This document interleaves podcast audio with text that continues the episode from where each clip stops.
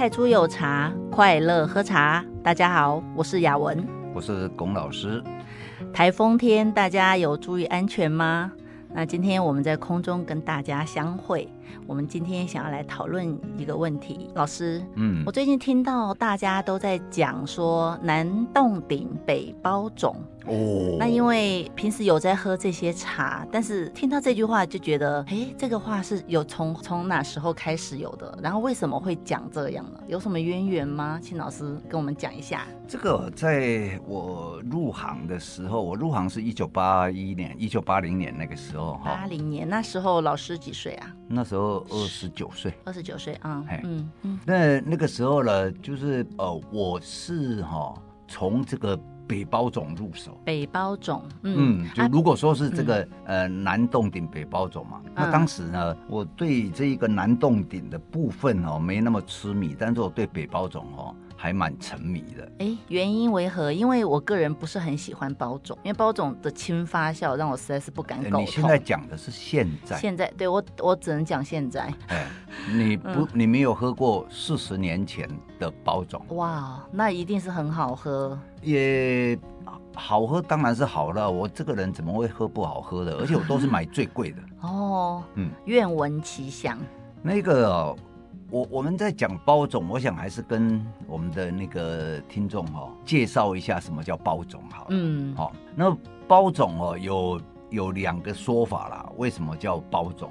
嗯，一个呢就是说呃根据茶改厂的资料哈、哦，是说呃他们在制作的时候用那个纸啊包起来，嗯、然后包成一包四四方方的，嗯，那这样才能卖嘛。另外一种哦，是这个呃，我师父吴教授哈，我问他的啦。我那时候我们刚入行，什么都不懂，连这个也在问。我说：“哎，师傅，有问才有学呀。如果你没问，人家老师怎么会知道你懂什么？”呃，对啊，我就说：“哎，师傅啊，为什么包种叫包种？”嗯，然后他说：“一包一种啊。”我说：“啊，一包一种。”哎，什么叫一包一种？哈，好，这个就要拉到这一个呃武夷岩茶那一边。哦，特别呢，因为武夷岩茶那一边哦。就是说，武夷岩茶如果说就现在了哈，呃，做 DNA 的这一个检测，武夷岩茶现在已经超过两千七百个种。嗯，那么这一个武夷岩茶啊，是一个非常宝贵的品种库。嗯，好，那他们呢，很多都是实生苗。嗯，那么这一个品种库，就是说，如果你在你的茶园里面有发现新的品种，那你会呢？特地的这一个新品种就一颗而已哦，嗯、你就特地一颗采一采，可能只有三两茶，但是不管你就采，然后你还是那样做，做了以后呢？从做到这个烘焙，无盐茶要烘焙嘛？你之前有讲嘛？对对对，武夷武夷岩茶是要烘焙的。对，嗯。那烘焙的时候呢，你做是可以单独做，那你烘焙要不要单独烘？我正在想，如果是三两或者是十克，请问要怎么烘？哎，那个是放在纸里面哦，然后纸再放在这一个背笼里面哦。哎，那这样子慢慢去烘这一包茶。那烘完之后呢，这一个呃茶农呢就会把这一个茶。跟他家里面其他的茶去做比较，嗯，那比较以后了，呃，如果是很好，那他就会把这个品种哦，包起来，呃，多多种几棵，哦、那么就是因为他在。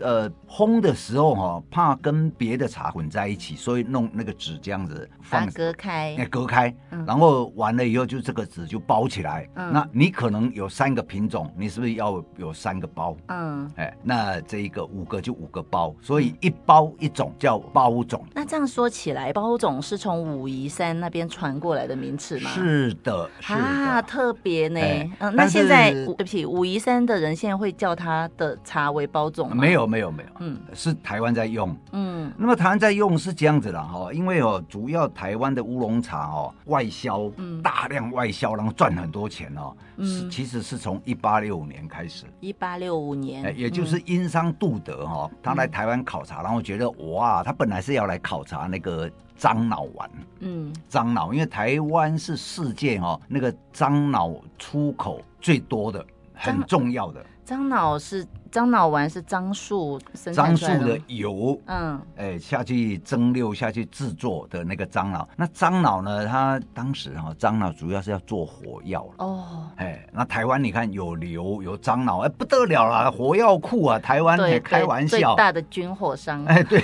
军火王国，军火 原料，对。那这个呢，结果他七看八看，觉得说，哎，台湾哦，这里种茶好像蛮好的。嗯，所以他就从武夷哦引进很多这一个呃茶种，然后顺便把这一个技术，嗯，武夷茶的技术也引进来，嗯。啊，安溪的技术也引进来，嗯。啊，那么就开启了这一个台湾很重要的茶变成呃很重要的这个台湾外销，然后赚很多钱的行业，嗯。啊，那这个所以在之前好久以前哦，我们也有讲，当时啊一八六五年呢。到这个呃一九零几年那个时候哈、哦，十个富豪里面啊，在台湾有七个是卖茶的，嗯，哎，就像现在哈、哦，这个呃七十个富豪里面哈、哦，有七个是电子业的。我以为你说现在十个穷人里面有七个是卖茶的，现在卖茶不能是很有钱了。哎，对，嗯、那那。古古时候了哈，那个都是一百多年前的那个，嗯、那你看那个是赚多少钱啊？对呀，嗯。那但是呢，这一个过程里面其实也不一定说一定很顺利啦，因为我们刚刚讲说，一八六五年开始这一个出口外销嘛。哎、欸，我看新芳村的那个介绍上面写说，他那时候引进的是红茶，还是说把台湾的红茶销到国外？嗯，一八六五年最早是红茶的销售嘛，不是，不是引进红茶啦。嗯，其实任何一个茶都可以制成红茶。嗯，但是。真正西洋人喜爱的红茶，哈，就是那个阿萨姆种的，那个是一直到了呃日治时代，日本统治台湾，然后有两位日本人哈，一个是发现品种，一个是发现，呃，这一个种在哪里比较好，然后怎么做会比较好的两个日本人，那那个名字我现在忘记了。哦，那那个时候哈，台湾红茶，诶，也在外销上也占了一席之地。嗯，那么。古时候哈，诶，又不要讲古时候，你现在到坪林去，嗯，到平林去，你去跟那个平林街上不是有很多店吗？对。那如果说你听他们在讲哦，那个茶农哦，跟那个过点的这一个老板，因为过点的老板他茶还是跟茶农买嘛，嗯。然后你你听听他在讲说，哎，阿里昂德安娜，就是在问你红茶怎么样？你说啊，平林什么时候做红茶？哦，其实不是，就是任何茶种都可以做红茶。哎，没有，平林讲的红茶就是哦。因为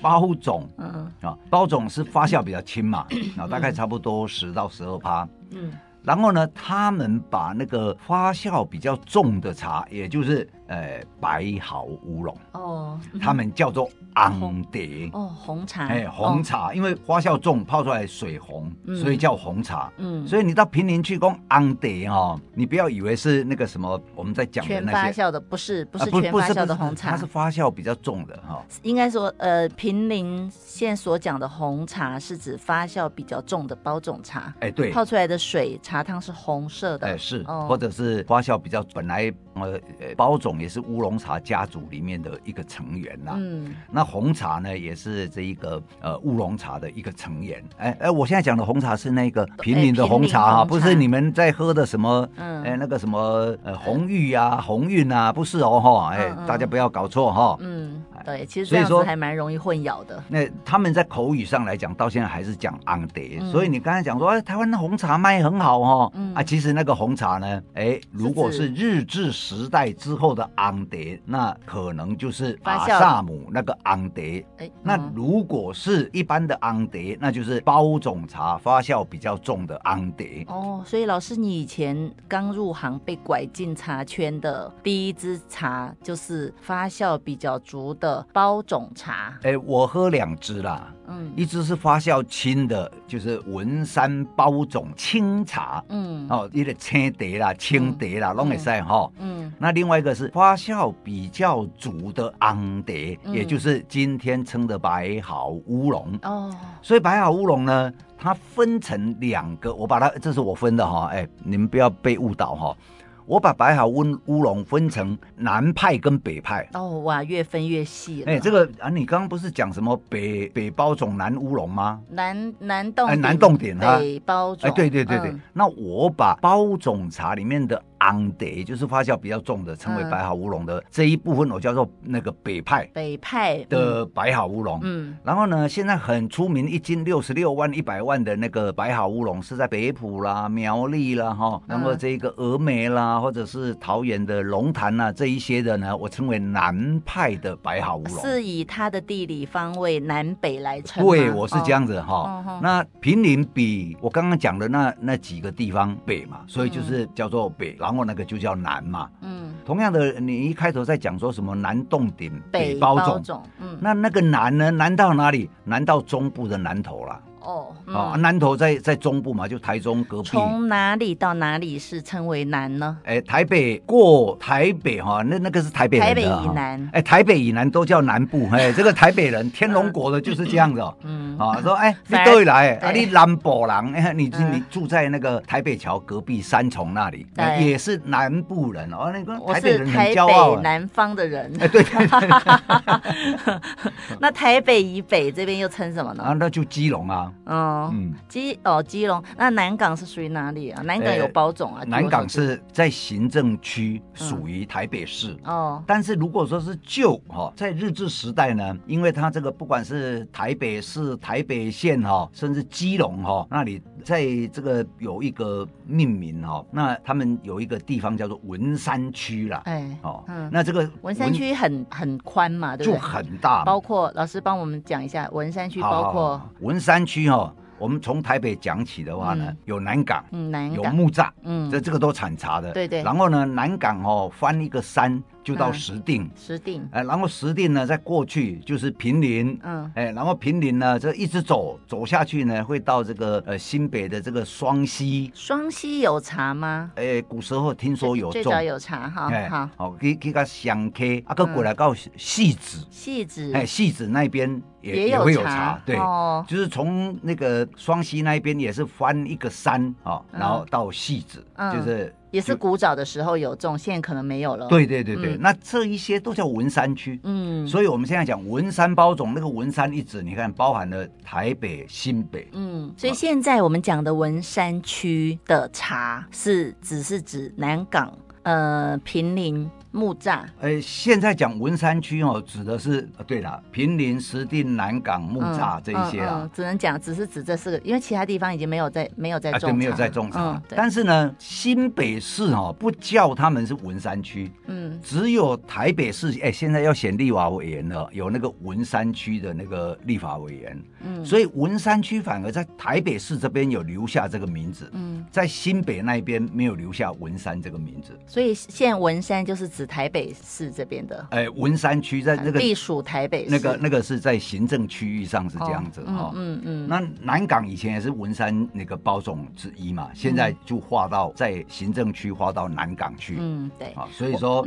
哎，那木栅铁观音。现在呢，也叫木栅区啊，嗯，哎，它也不叫文山区啊。那木栅有包种吗？哎，木栅早期在一九啊一九四五一九四七那个时候，木栅的铁观音啊，他们做的跟现在的文山包种的样子是一样的。有那么轻吗？不是哦，你说形状条索条索状形状。那时候的木栅铁观音是条索状啊。对，然后再用炭培或电培。呃，那个用。布球包，然后用碳培去处理哈，那个是由这个福记的呃老老老板王王。呃王太友，有记还是福记？福记福记。福记哎，那个翁太佑哈，嗯，去教的，嗯，哎，那那他在一九。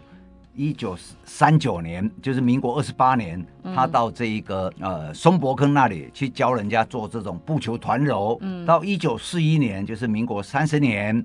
去洞顶教人家做这个布球团揉，然后他到一九四五、一九四七这这个时候哈，才到木栅教人家做布球团揉。嗯，哎，所以说这个布球团揉哈，是到一九四几年以后，台湾才有这个布球团揉的工艺，也就是这个王太友去教的。嗯，那么在这个之前呢，都是像现在平林包种那个样子，直条状的。嗯。嗯，哦，以前台湾产茶，一八六年以后外销哈、哦，都是这一种形状的茶。哦，那是为什么最后发展成球形？是觉得比较方便是吗？装装袋比较方便。哎，装袋当然是方便，还有另外最主要是会改变口味风味。哦，哦啊，差别在哪？条形状跟球状，它这样不同的揉捻方式比较起来哈、哦，揉捻成球状哦的耐泡度会增加。哦，哎，啊，文山包种哦，人家说啊，包浆都不泡水啊，沙泡都不不耐泡。嗯，嗯啊，其实这个不耐泡哈、哦，嗯，我们要分成两个部分来看呐、啊。一个是呢，是它在制作上来讲哈、哦，因为它没有等于是没有不求团揉，没有不求团揉就代表它没有重揉。嗯，那没有重揉就是没有做比较大的破坏，内含物质就包在里面，没有被弄出来。嗯，没没有经过大破坏。再来就是说，因为它没有要重揉，所以呢，又为了要香，所以它采比较嫩采。嗯，那比较嫩采呢？你们泡绿茶泡几泡啊？哎，大概三泡吧。我带我带大家回答。绿茶好喝只有一泡啦。哎，确实，狮峰狮峰龙井也是一泡啦，也是一泡。只喝第一泡的鲜，第一泡最好喝啦。嗯，同样的这一个呃包种哦，你是泡个三泡差不多啦。嗯，但是你当它把它采成熟一点，就是它的内囊内内含物质多一点的时候，嗯，然后你再把它重揉，啊，哎，发酵度再多一点。点，然后揉捻度再加强一点，嗯，然后泡，你就会可以多再多泡，就泡比较久，三泡茶。哦、所以清香乌龙、揉捻的乌龙跟包种茶，他们会有一个共同的点，就是花香。但是不同不同的点就是，哎，因为一个有揉，内含物质有出来，一个没有揉，所以球状的会比较耐泡，包种就没那么耐泡。所以喜欢包种的人应该是没有喜欢乌龙的多，原因是因为不耐泡。还有，我我们这个又牵涉到泡茶的那个，我们都拿茶壶在泡嘛。哎，那茶壶啊，那个壶嘴那么小，嗯，那你把它揉揉成哦，这个球状或半球状，是不是比较好放茶叶进去？对。那包种茶呢，就呃，很像那个泥泥酱样，跟那个猪汁的脚一样，也，对不对？你很难把茶叶放到茶壶里面去。可是也是有人靠卖卖包种富了三代呢。啊，有咯有咯，这任何行业都一样，都还对，还是会有它的受众喜欢族群嘛哈。对。那我我比较好奇的是，我们刚刚区分了那个包种的跟乌龙茶的揉捻，然后是怎么缘起的，怎么会变成现在样子？那我现在比较好奇的是，老师以前喝的是发酵比较足的包种，对。那现在为什么会变这么轻，轻到可以让人家生病？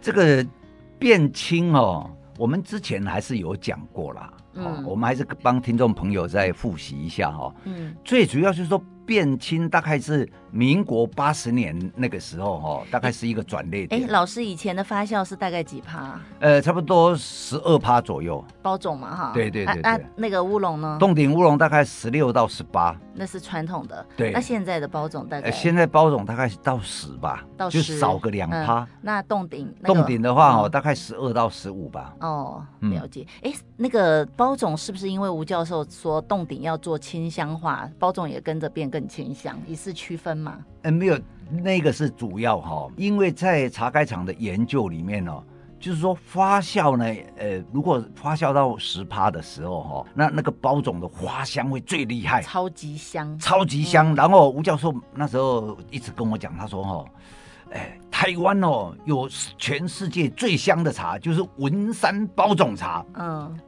全世界上香的啦哦，哎，洞顶乌龙哦，上出名。但是最香的茶是文山包种。但是吴教授他，因为他作为评审或作为那个公家公职人员，他平时很少在家里喝很多茶。比如说一支茶，评审只喝最多两泡，所以包种如果轻发酵，他喝两泡，只喝两口，应该还不会太伤身。可是如果我们常常在家里喝茶的，这这样子太。清香了，我们一支茶天天喝，每天每每次要喝好几泡，没有这里面呢是会伤胃的。不，这里面是牵涉到一点呢，还是又回到一个很重要的青叶醇啊。嗯，你发酵虽然只有十趴、十一趴来讲哈，或者是十二趴，OK，嗯，但是呢，你在走水，就是在消水跟发酵之间，如果你处理好。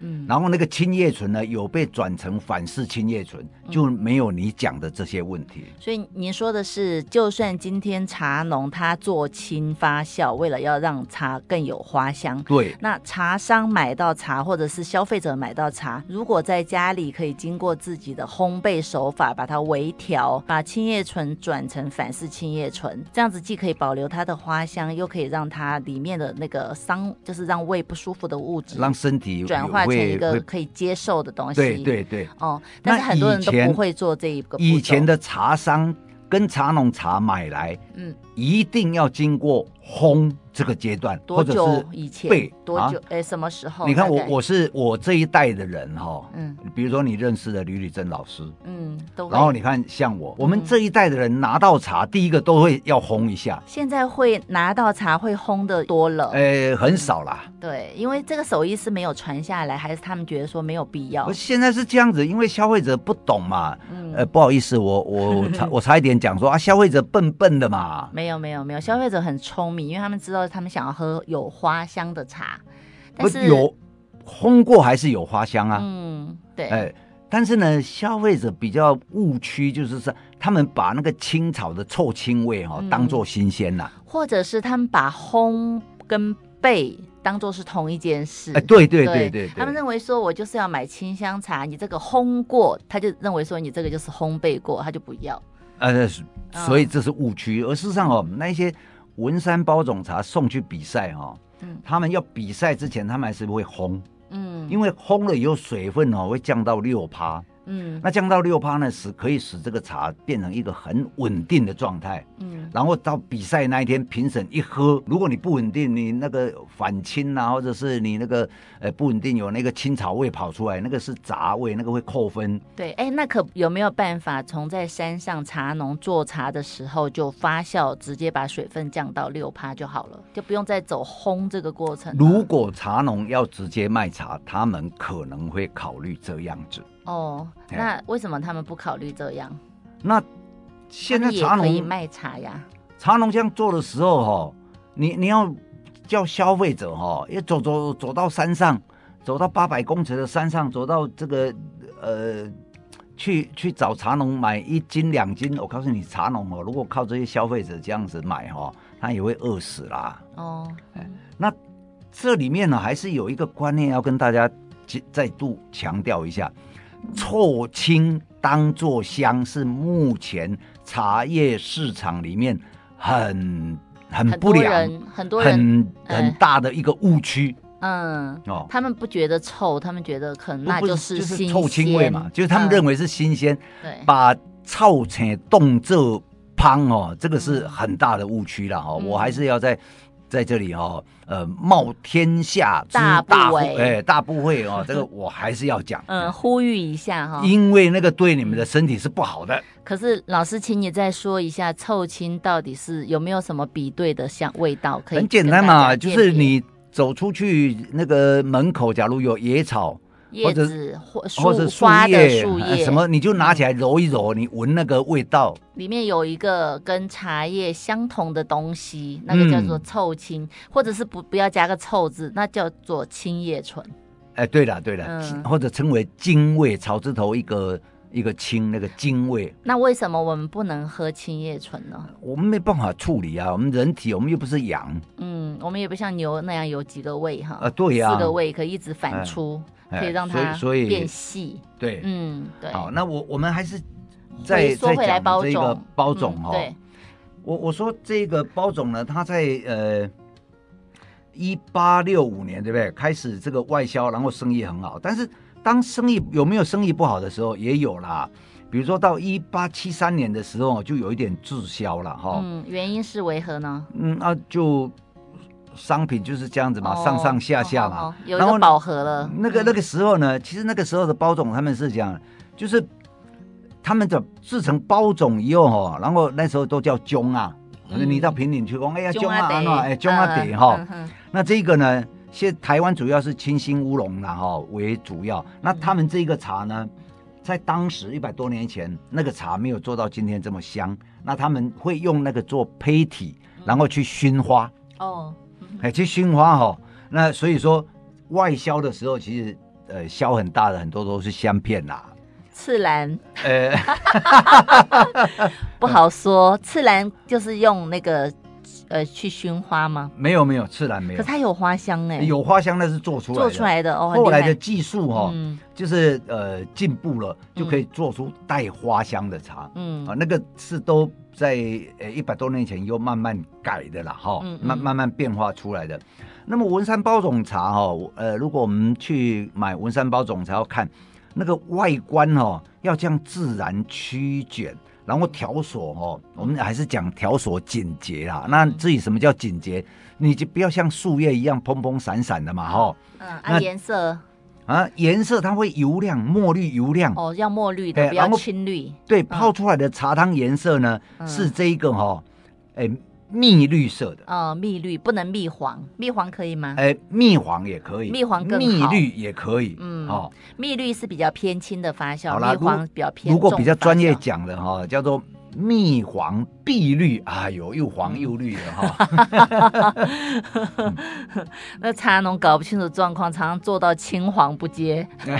对对对对对，那重点是什么？嗯，包种茶的重点就是说，那个茶哈，你。拿起来以后哦，就扑鼻香，嗯，好、哦，那山上的人的工哦，那种香叫做别破不压香。